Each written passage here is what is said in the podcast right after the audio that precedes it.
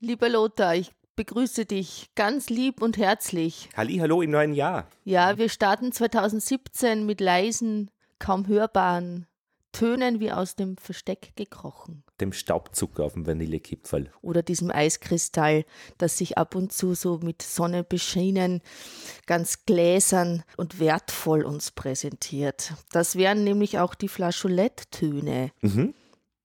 um die ich heute kreisen möchte. Ja, ich, hab, äh, ich dachte schon, du sagst kreischen möchte.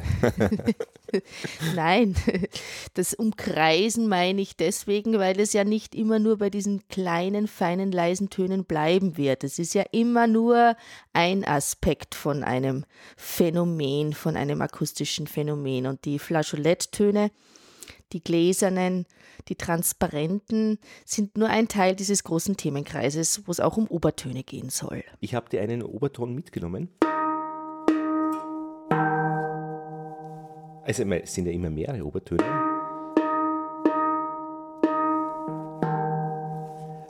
Ich habe nämlich so eine Steel Drum, die so gestimmt ist, äh, dass man damit keine äh, Lieder spielen kann, aber zumindest solche äh, Gruppen von Tönen, die in gewisser Weise zueinander passen.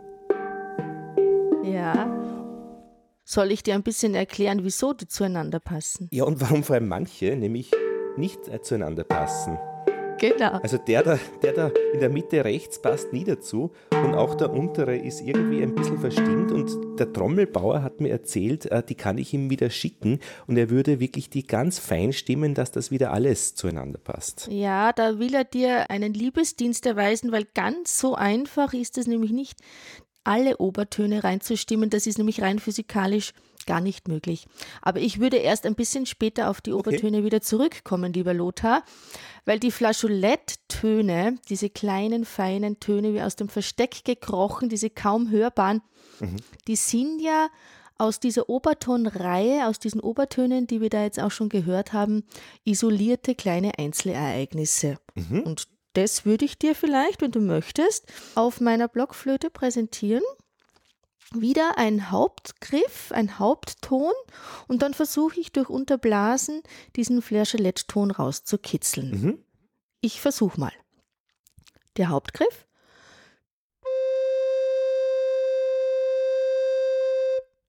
Und jetzt der Flageolettton.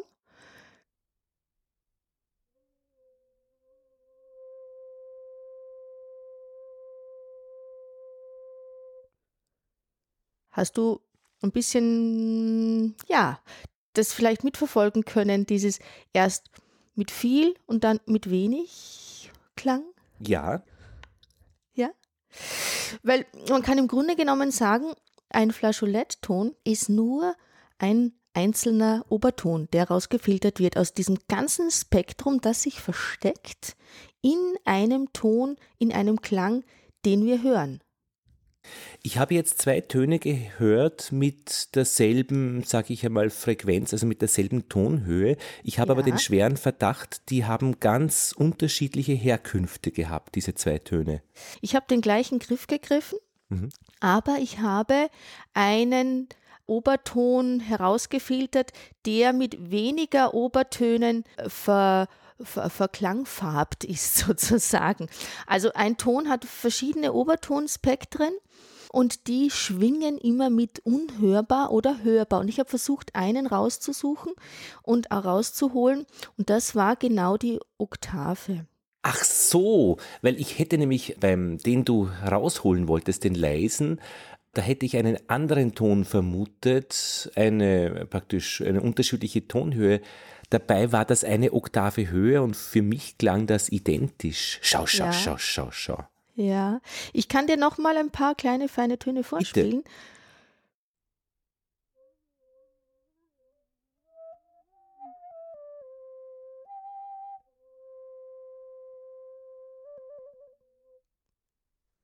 Das ist auf der Blockflöte gar nicht einfach. Das erinnert mich aber, dass ich das schon probiert habe, als mir langweilig war als Kind, und das war mir oft, solche Töne konnte ich äh, schon rauskitzeln aus der Flöte. Es hat viel Spaß ja. gemacht.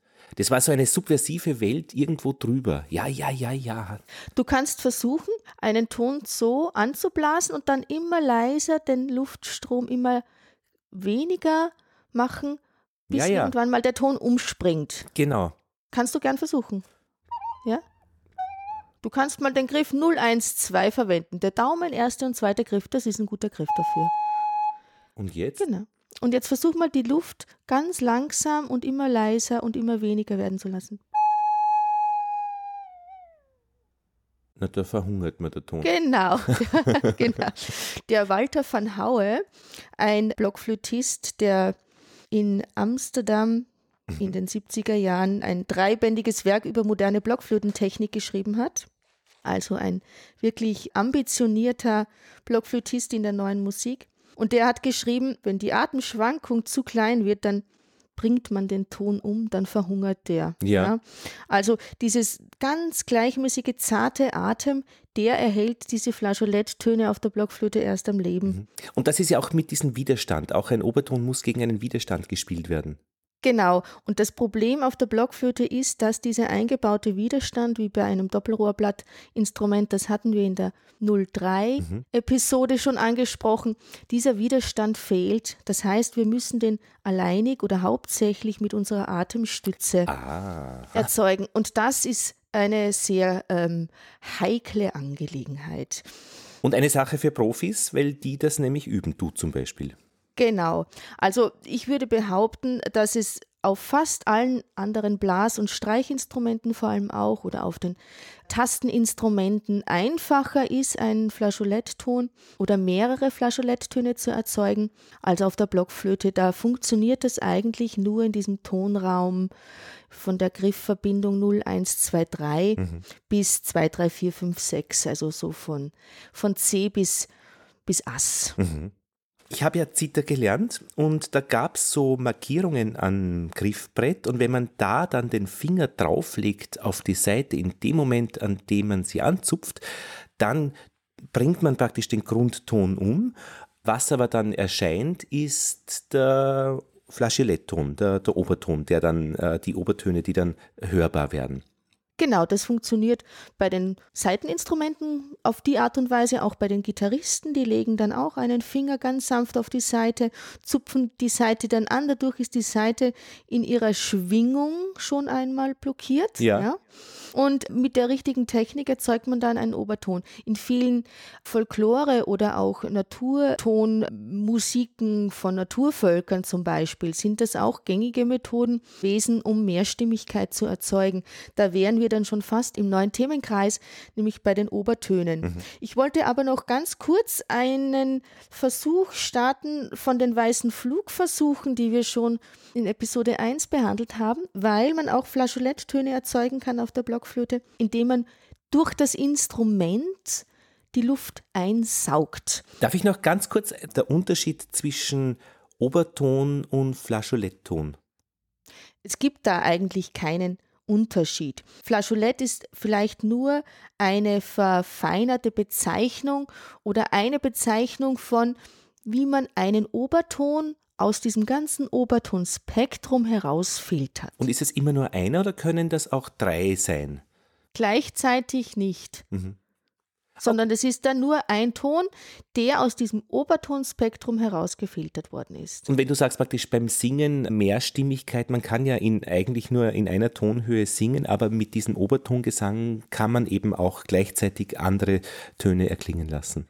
Genau, wobei das dann eben wieder dieses Obertonspektrum, das ganze Spektrum bedient. Ja.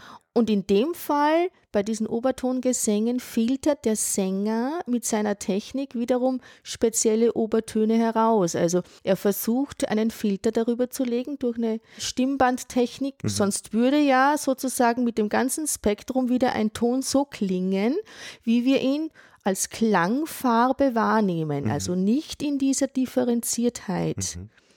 Und mich treibt dieses Obertonsingen immer- immer ein bisschen zum Wahnsinn, weil es für mich so ungewohnt ist. Aber du hast mir einen Link geschickt, das war sehr gut auszuhalten. Das können wir dann auch verlinken. Ich meine, nur physikalisch praktisch immer, wenn etwas äh, einen Ton erzeugt, dann gibt es einfach den Grundton, das ist die gesamte Schwingung und dann gibt es so in Verhältnissen gleichzeitig entstehende Schwingungen mit einer höheren Frequenz. Dass man das wirklich gut erklären kann, braucht man jede Menge Mathematik dazu und einfach äh, Schwingung, wie man Schwingungen ausrechnet. Aber das muss so sein. Also, dass ein isolierter Grundton entsteht, ist eigentlich äh, nicht vorgesehen in der Natur. In der Natur nicht, mhm. genau. Also das äh, ein reiner Sinuston, also ein Ton, der nur mit einer Schwingungskurve hörbar ist, das kann man eigentlich nur mit einem technischen mhm. Tonerzeuger produzieren. Und der klingt auch wirklich nicht gut. Also der Sinuston, der reine, ist ähm, hässlich, grauenhaft, finde ich. Das tut weh. Mhm. Das wäre wie ein Gehörschaden sozusagen. Mhm. Also wenn man schon mal einen Gehörschaden hatte, also einen Gehörsturz, dann weiß man, wie das klingt, wenn man so einen Sinuston im Ohr hat, hoch und laut meistens und mhm. scharf und stechend.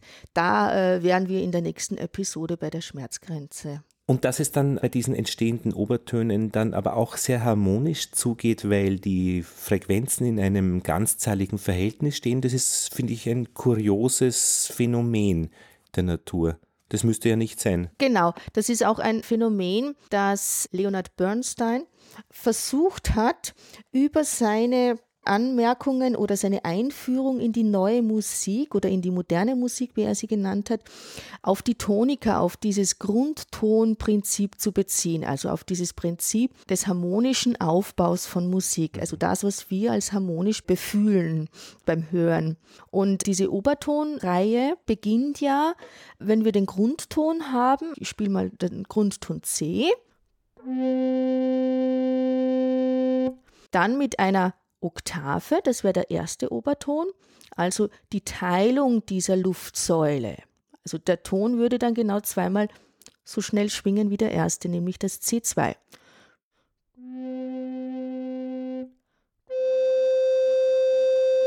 Nur mit Überblasen.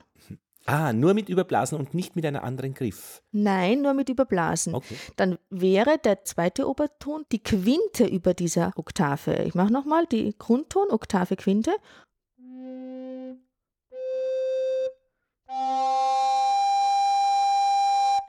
Dann hätten wir die zweite Oktave darüber. Und dann hätten wir die große Terz.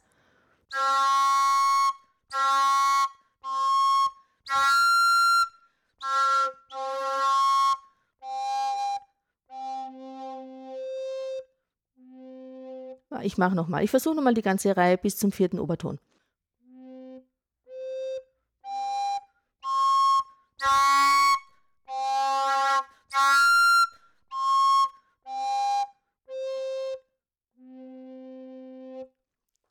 Ist auf wow. dem wow. C-Instrument nicht so einfach auf wow. dem Tenor. Aber ja.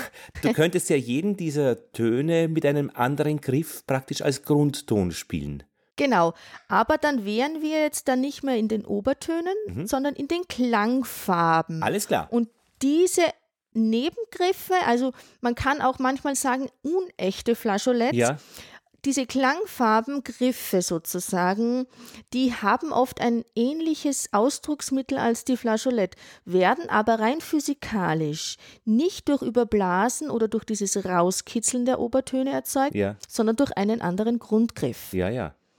Und das wird viel praktiziert. Und das wiederum hat wiederum Auswirkungen, weil diese Grundtöne ja wieder andere Obertöne dann mit sich bringen.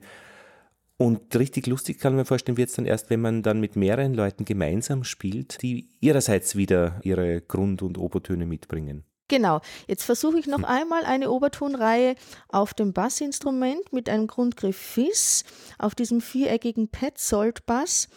Vielleicht wird es da auch noch mal schön hörbar.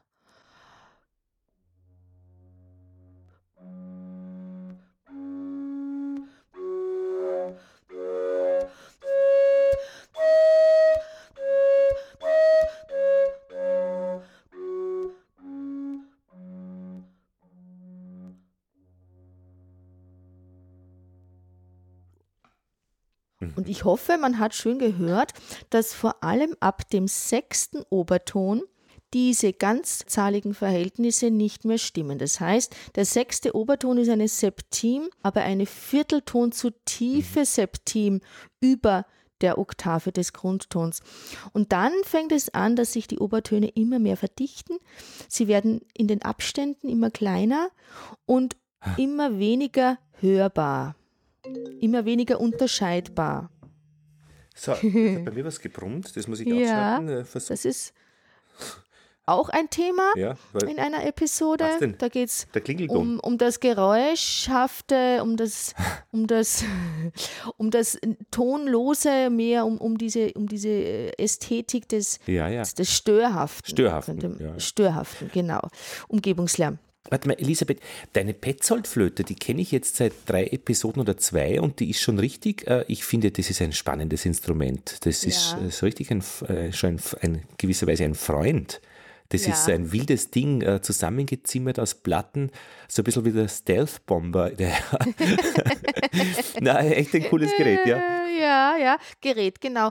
Also man kann dem viele verschiedene Ja. Namen geben und wir werden ihm auch eine einzelne Episode Das auch widmen. Mhm. Aber es wird immer wieder vorkommen, weil es eben ein sehr, sehr dankbares Gerät ist auch für die neue Musik, weil man sehr viel damit Unhörbares Mhm. oder Ungewöhnliches erzeugen kann durch die Bauart.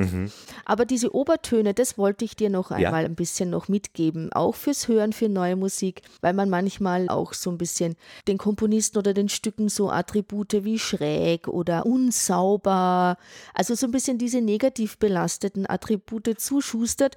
Und das liegt unter anderem auch, wenn Komponisten komponieren und diese Obertonspektren ab dieser Septime hauptsächlich verwenden, dann wird es immer unsauberer in diesen Regionen, aber auch immer weniger hörbar. Und äh, genau das machen die Spektralisten, diese Kompositionstechnik, die in den 70er Jahren entstanden ist, unter Einbeziehung auch von Analysen, von Computeranalysen, von technischen Analysen.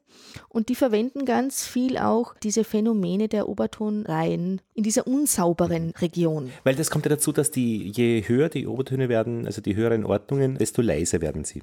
desto leiser und auch desto unsauberer. Und das war in der Akustik früher den Menschen eigentlich sehr angenehm. Das hat ja nur die Klangfarbe betroffen, aber es war nicht hörbar. Und deshalb auch dieses kaum hörbare Töne wie aus einem Versteck gekrochen, wie ich die Flageolette oder auch die Obertöne gern bezeichne. Das ist auch eine Form des Entdeckenwollens der Menschen, die schon viel gehört und viel ausprobiert haben, sich damit zu beschäftigen. Und auch eine Sache des Überlebens, also im klanglichen Spektrum, ein Cembalo hat ja sehr viele Obertöne und deswegen ist es ja auch so prägnant und gut hörbar, wenn es im großen Orchester spielt. Ja, also die Obertöne würden die Durchsetzungskraft oder auch die Klangfarbencharakteristik eines Instrumentes einschränken und dann wäre es gar nicht nötig, verschiedene Instrumente zu spielen. Dann ähm, könnte man sich auf ein Universalinstrument einigen und das wäre absolut langweilig. Du wolltest über die Drachen erzählen. Ich wollte über diesen zweiten Flugversuch den noch einmal heranziehen von Georg Nussbaumer, der nämlich auch mit Flageolette und mit Obertönen spielt, weil er gerade in den ersten zwei Atemzügen das Einsaugen durch das Instrument, wenn ich alle Löcher geschlossen habe, auch das achte Loch, ein Obertonspektrum rauskitzelt, das den Grundton des Instrumentes beinhaltet. Ich versuche mal.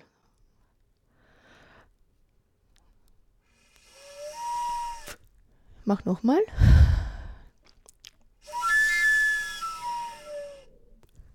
Noch einmal.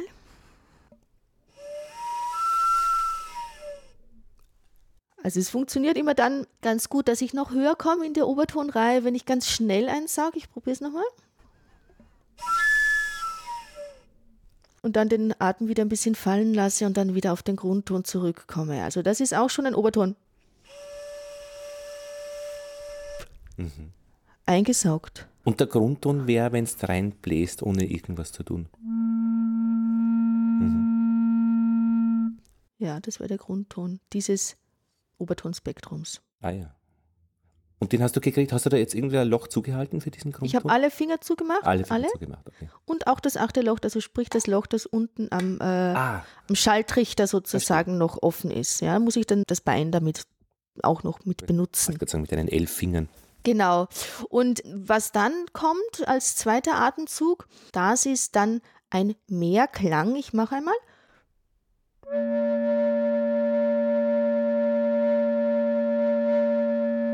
Also das heißt, man hört den Grundton und einen Oberton dazu, ein Mehrklang. Und diese Multiphonics, Mehrklänge, die werden in der neuen Musik auch ganz viel verwendet. Mhm. Dass auf einer Luftsäule zu einem Zeitpunkt ein Ton produziert wird, das ist de facto ja gar nicht Fakt, ja. sondern es werden ja immer, wird das ganze Obertonspektrum miterzeugt. Und aus einem Griff heraus ein paar von diesen Obertönen rauszufiltern und die gleichzeitig klingen zu lassen, das wären dann die Multiphonics oder die Mehrklänge. Und das ist nicht Barockmusik. Das kann man definitiv so sagen. Also diese äh, Klänge mit, ich mache mal ein paar.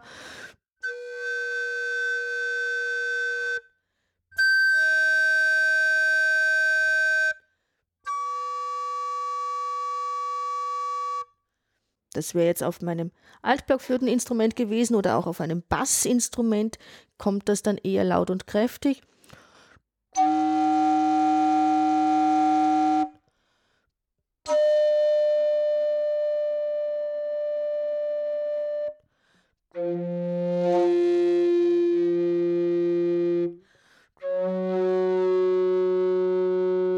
Also je nachdem, mit welchem Grundgriff man operiert, muss man dann mehr oder weniger kräftig oder auch sehr sanft blasen, habe ich jetzt mhm. versucht, ein paar Griffe zu experimentieren. Und das ist sehr spannend für mich, weil für mich hört sich das alles nach ähm, Unfall beim Spielen an, aber hm. für dich ist es eine ganze Welt und du hast das auch geübt und vorbereitet und du bist auch sauer, wenn es dir dann nicht gelingt, das so zu spielen, wie du es möchtest. Und von meiner Entfernung aus ist es einfach alles äh, Zwischenfall und somit kannst du da nichts jetzt für meine Ohren falsch machen. Ich bin begeistert über alles, was du mir da an Zwischenfällen präsentierst.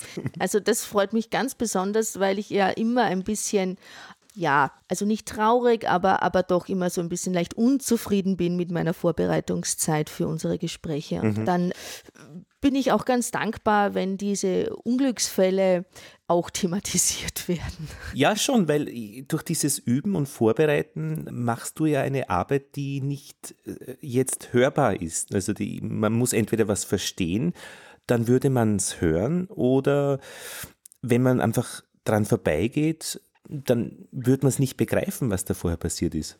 Ja, es ist ja eigentlich immer so, dass wenn man Musik hört, also auf einer professionellen Ebene, nicht im Unterricht, sondern als Konsument, dann hört man eigentlich immer die maximalen oder die optimalen Ergebnisse. Mhm. Und die Wege bis dahin, die bekommt man jetzt als Zuhörer meist nicht so mit. Und oft ist es fast ein bisschen schade, weil der Prozess oft fast sogar hm, für den Spieler noch spannender ist als dann, wenn sowieso schon alles äh, funktioniert. Wo, wobei das auch ein Glücksmoment ist. Also ja. ich, ich möchte nicht tief stapeln, ist durchaus ein Glücksmoment, wenn man schwierige Techniken meistert und dann sich auch freier bewegen kann in diesen Techniken. Und diese Oberton- und Flageolett-Techniken sind für einen Blockflötisten durchaus ein schwieriges Pflaster. Es ist schon für die Querflötisten leichter und einfacher. Es gibt auch Komponisten wie eben auch Charino, den ich schon ein paar Mal erwähnt habe, auch letzte Episode, der viel für einen Querflötisten geschrieben hat wo allein durch diese Anblas- und Ansatztechnik diese Oberton- und Flageolettspektren differenzierter und sicherer zu handhaben sind, obwohl immer noch schwierig genug durchzuführen oder durchzuhalten. Mhm. Ja, und aus dieser Klangerzeugung, die die Querflötisten auch gern verwenden, hattest du letztes Mal auch eine Frage zu den Fragili Giochi della Notte. Da hattest du eine Einspielung über diese oszillierenden Klänge. Ja. ja. Und dann hatte ich auf heute verwiesen.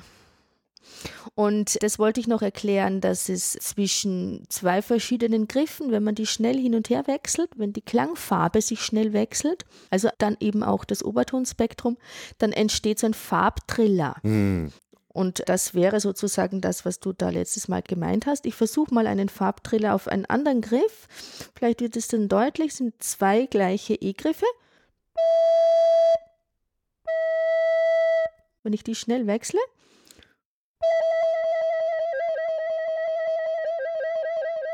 Ja, wie so eine drehende Säule ist das irgendwie. Genau. Es ist mehr oder weniger der gleiche Griff, aber mit unterschiedlicher Klangfarbe, die schnell gewechselt ergibt, so ein oszillierendes, drehendes, schnelles, flirrendes Moment. Ich versuche noch ein anderes mit einem Flageolett.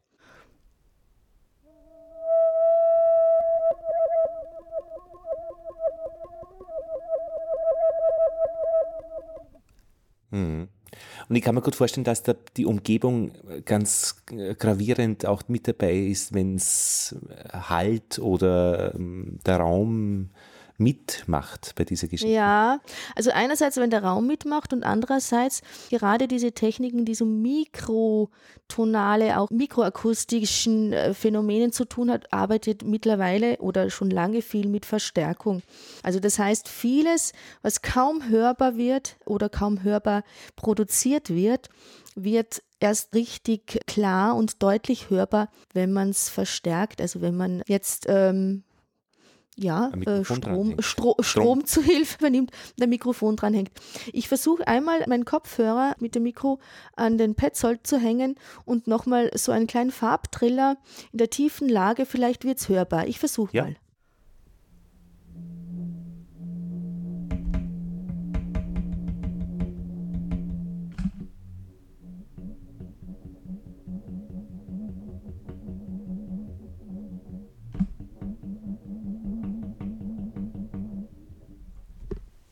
Hast du was gehört? Ja, das war jetzt sehr leise. Ähm hm. Dann hänge ich es noch mal ein bisschen tiefer. Moment.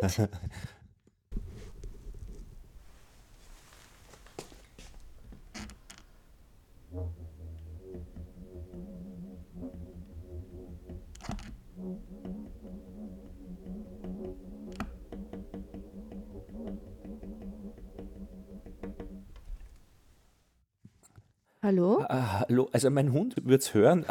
ich, ich habe da große Mühe.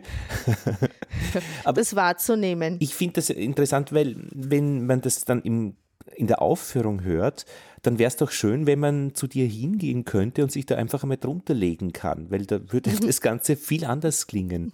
Also es gibt Komponisten und auch Stücke, die sich genau mit dieser technischen Unterstützung stark beschäftigt haben. Also Seascape von Fausto Romitelli ist so ein Stück, das immer wieder dieses Inside-Out-Prinzip, also das, was innerhalb dieses großen Instrumentes sich abspielt, erst hörbar wird durch Verstärkung. Mhm.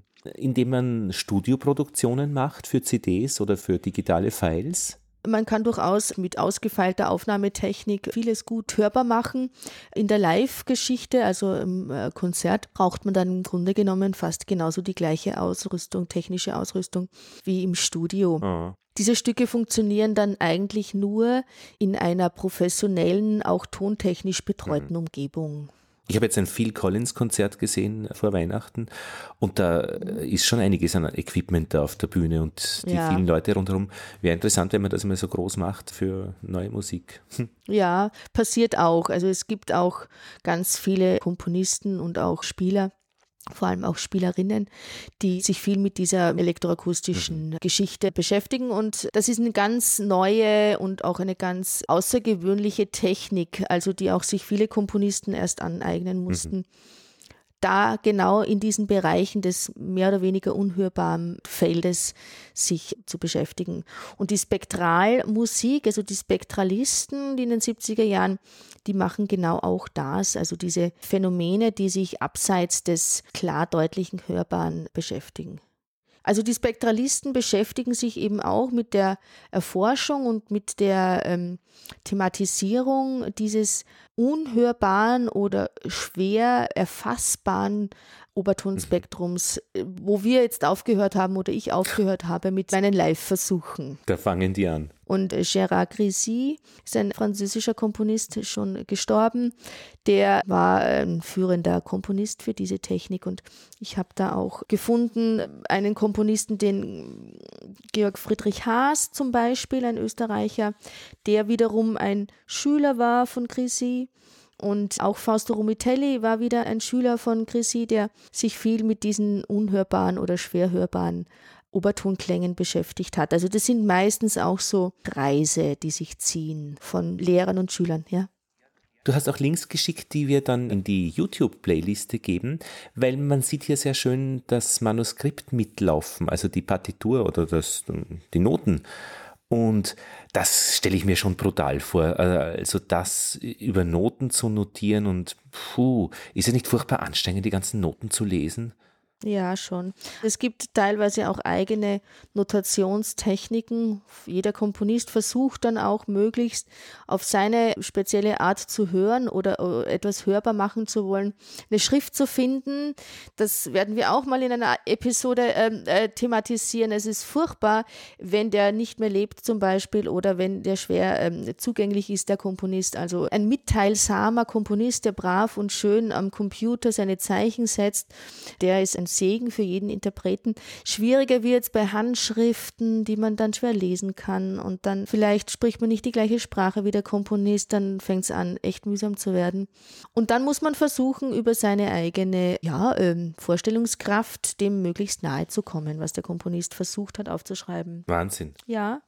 Ich habe heute Kaffeebohnen abgefüllt vom Sackerl ins, in die mm. Dosen und habe da welche verstreut, genauso, also wirklich so viel verstreut, aber genauso schaut ein Notenblatt aus, also wie wenn ich die Kaffeebohnen da mal rüberschütte und ein paar Wellen noch reinmache.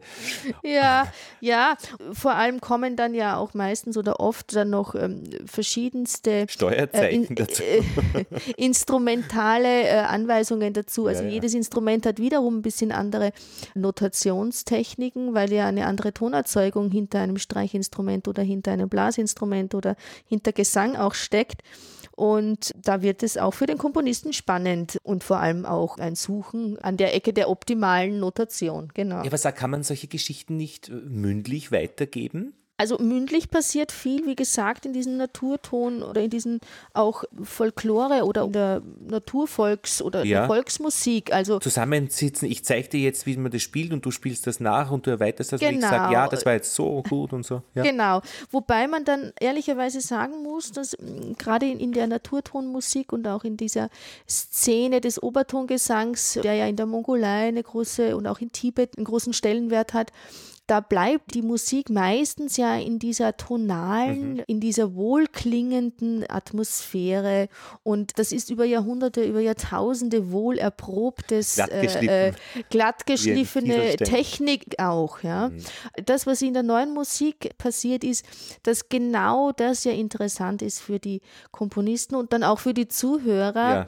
aus diesen wohl erprobten, ja, gewohnten und auch stabilisierten Klang Erfahrungen sich da zu entfernen. Wenn man so einen runden Flusskiesel dann runterdonnert und der zersplittert in mehrere Teile, dann wird es wieder spannend, weil da auch drinnen sehr schöne Farben versteckt sind und Kristalle und weil es auch mit unserer Zeit zu tun hat. Der Weltraum wird erforscht, die Tiefsee wird erforscht, die Atomphysik. Also man versucht immer auch weiter in die Mini-Details zu forschen und so passiert es auch in der Musik und da ist dieses Obertonspektrum ein wunderbares Feld. Aber könntest du nicht zum Beispiel, wenn Georg Friedrich Haas, String Quartet Nummer 2, wo die Notierung wirklich schon sehr ähm, herausfordernd aussieht, sich mit ihm zusammensetzen und das Ganze praktisch äh, lernen ohne ein geschriebenes Wort, also ohne eine geschriebene Note und man gibt praktisch diese Aufführungspraxis weiter, man erlernt dieses Stück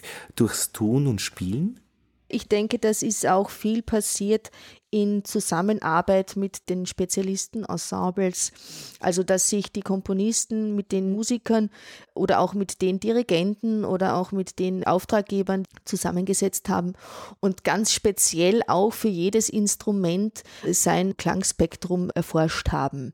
Aber es wäre auch interessant, wenn zum Beispiel du so ein Stück dann weitergibst, jemanden, der es von dir lernt und der gibt es dann wieder weiter. Ah, da schleift sich das so wie beim Flusskiesel dann rund. Das wäre interessant, was da also, also wegfällt ich, alles oder dazukommt. Ja, das wäre interessant, wenn man so eine Studie vielleicht über Schülergenerationen betreibt und versucht immer das Maximum, auch die maximale Reizung oder die maximale Bandbreite rauszuholen, was dann übrig bleibt. Mhm. Wahrscheinlich würden wir wieder eher tendenziell auf das Harmonische, auf das Grundtönige zurückkommen, weil der Mensch doch dann auch wieder ein sehr harmoniebedürftiger ist. Mhm. Und das fand ich bei Leonard Bernstein so nett in seiner Erklärung über die moderne Musik, dass er den Ausgangspunkt immer wieder auf die Tonika bezieht, also auf dieses Aha.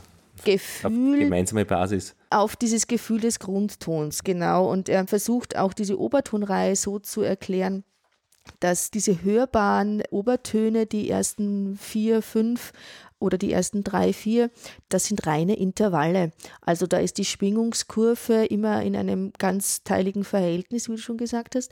Und alles, was dann darüber hinausgeht, wird eben erst unsauber. Und die Haupt- oder die Naturtöne, die man durch Teilung auch von Seitenlänge, von Rohrlänge erzeugen kann, das erzeugt eigentlich immer ein reines Intervall, ähnlich auch wie die Studien von Pythagoras.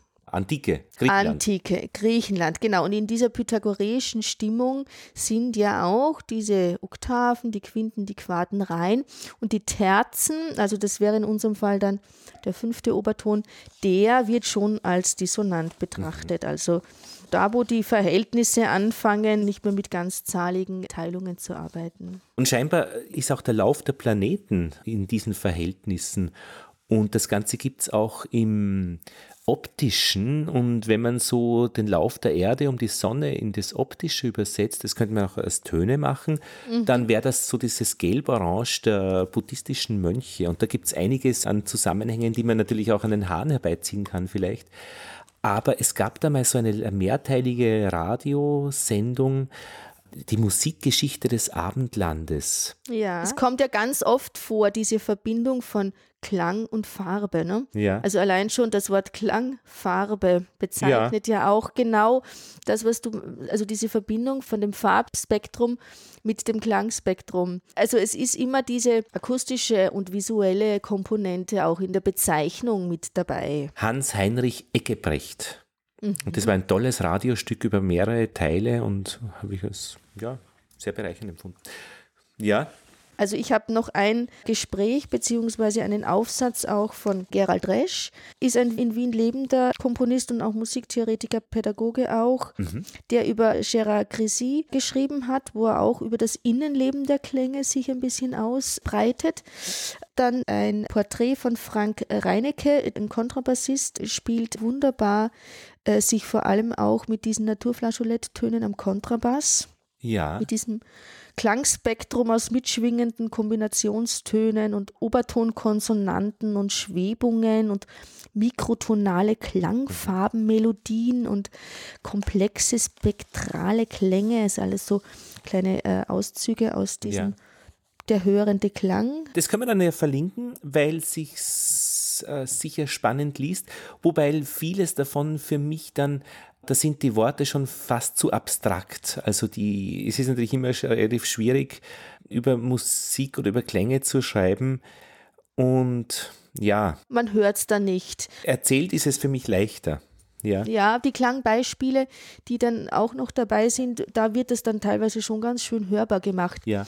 Ich hatte noch ein kleines Hörbeispiel. Ja das aus diesen Undeci äh, Fragili Giochi della Notte kommt, also dieses elfte kleine äh, Stückchen. Ja das äh, Nadir Vassena für mich geschrieben hat. Mhm.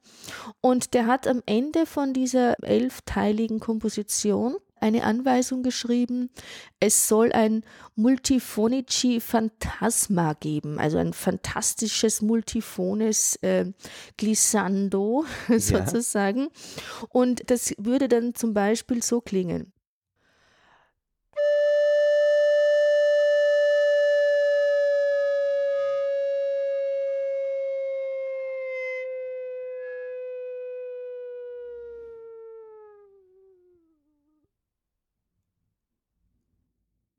Und dann ist es aus. Und dann ist es aus. Ich habe dieses Stück übrigens mehrfach gehört dann danach und es ist mir schon richtig vertraut geworden. Das kann man also wirklich auch gut kennenlernen. Ja, ja, also ich finde auch, das ist ein Glück, dass es das gibt, das Stück. Ich hatte ja zu meinem Konzertdiplom in Zürich im Jahr 2000 mein öffentliches Diplomkonzert ausschließlich mit zeitgenössischen Werken gespielt. Nicht nur Uraufführungen, aber auch, ich glaube, drei Uraufführungen waren dabei. Und dann hatte aus der Jury ein Gesangsprofessor, der in der Jury gesessen war, gemeint, also mit diesem Stück, mit diesem Fragili Giochi, hätte ich ihn versöhnt, Ach. dass man in der neuen Musik auch sich wirklich positiv und schön überraschen lassen kann. Ja, ja, da verstehe ich ihn. ja. Und ich finde grundsätzlich als Abschluss vielleicht für unsere heutige Gesprächsrunde, dass dieses sich überraschen lassen und sich dieses Einlassen auf etwas, was man nicht kennt oder noch nicht kennt, immer für mich auch eine Bereicherung darstellt. Und dann im Nachhinein kann man immer sagen, das gefällt mir oder das gefällt mir nicht. Aber sich erstmal überraschen lassen, sich erstmal einlassen auf etwas, finde ich meist den besseren Zugang zu hören. Ja, ich finde es gut unter Begleitung. Also ich meine, alleine im Tunnel pfeife ich auch vor mich hin, aber ich habe da auch ein bisschen Angst und schaue, dass ich da wieder rauskomme. Aber wenn wer mitgeht, ist es schon lustiger. Ich habe übrigens von Luciano Berio die Sequenzers auch gehört und das hat mir sehr gut gefallen mit diesen verschiedenen, du hast es eben erklärt, also man, das Instrument wird geadelt, wenn es eine Sequenzer gibt und da hat es Nummer drei gegeben, auch die Stimme was besonders genau. toll war, auch dieses Wow dann dazwischen ja, zu hören. Ja, ja, das ist auch etwas, äh, diese Resonanzräume im menschlichen Körper, die dann die, vor allem die zeitgenössischen Sänger auch ganz gezielt bedienen. Jeder Ton hat ja auch im Körper einen eigenen Schwingungsraum. Ja. Und mit so vorgehaltener Hand erzeugt dann auch quasi äh, das nochmal wie so ein Schaltrichter und wird da viel herum experimentiert was aber unter anderem immer wieder auch in der alten Musik auch schon vorgekommen ist, ja, also mhm. oder auch in der chinesischen Oper. Also es gibt so viele Querverweise, die man von der neuen Musik in die traditionelle und auch alte Musik ziehen kann, ist auch eine Episode, ja. in der ich versuchen würde, mich mit dir damit äh, zu beschäftigen. Weil die Fragen waren ja wahrscheinlich früher ähnlich äh, wie heute und man hatte einfach andere Weisen, sie zu beantworten. Das, was wirklich in unserer Zeit, also im Zeitalter des Stroms und dieser technischen Möglichkeiten hinzukommt, sind schon diese Erweiterungen im Klangspektrum durch die Elektroakustik. Das ist schon ein Zeitklang, da gibt es keine Verweise in die alte Musik. Ja, ja, und da gibt es auch kein erkennbares Ende, wo das wieder aufhört. Nein, es gibt im Grunde genommen meistens dann nur immer wieder Bezüge wo dann auch wieder hm, Komponisten und auch Interpreten versuchen, über neue Techniken sich alten Klangspektren oder alten Klangfarben anzunähern. Mhm. Und dann schließt sich irgendwo dann doch wieder der Kreis. Also. Das gibt es bei der Erdbebenforschung auch, weil man jetzt mit modernen Verfahren einfach sagen kann, das ist Stärke 7,3. Nur was weiß man denn von Erdbebenberichten aus dem 14. Jahrhundert, ob das 7,3 war? Aber da kann man dann aus der Wahrnehmung her beschreiben, wenn man aus dem Bett gefallen ist, dann muss es über sieben gewesen sein und solche mhm. Sachen. Ich habe noch einen Hinweis. In Berlin gibt es ein Festival für neue Musik, Ultraschall Berlin, vom 18. bis 22. Jänner. Das habe ich jetzt im Programm, in der Programmzeitschrift vom Deutschlandradio gesehen. Und da steht die Stimme im Mittelpunkt. Und man kann das sehr gut nachhören oder parallel hören in den Konzerten, die dann im Deutschlandradio übertragen werden.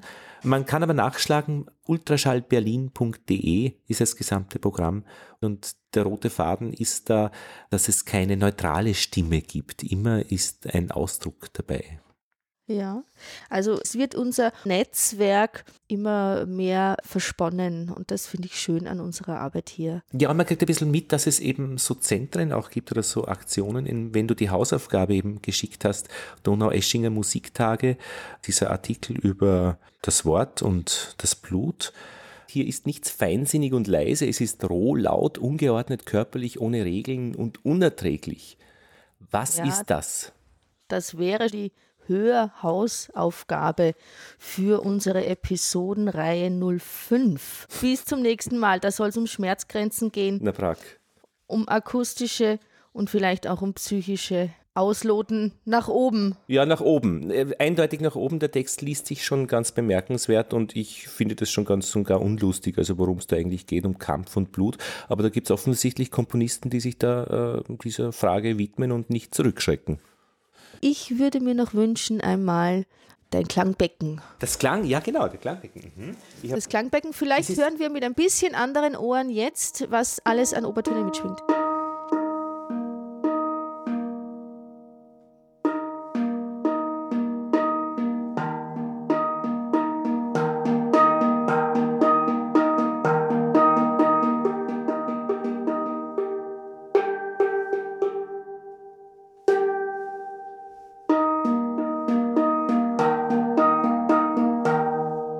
Das ist auch massiv davon abhängig, welche Schlägel man hernimmt. Meine sind kaputt gegangen. Jetzt habe ich so zwei Gummihandschuhe, wo zwei Plakatstifte drinnen stecken. Ja, ich wünsche in jedem Fall fürs nächste Mal eine aufmerksame Hörzeit. Ja, Was war die Hausaufgabe noch einmal? Äh, lesen den Artikel. Und sich das Stück anhören. Ja, genau. Von. Klaus Seidel, Genau. Blutrausch. Elisabeth, vielen Dank. Lieber Lothar, ich danke dir auch. Und wir danken unseren Zuhörerinnen und Zuhörern. Wir freuen uns auf Rückmeldungen, Kommentare vielleicht oder auf iTunes kann man auch Bewertungen abgeben. Dann wird dieser Podcast nämlich dann eher nach oben gespült und leichter gefunden. Auf Wiederhören. Tschüss.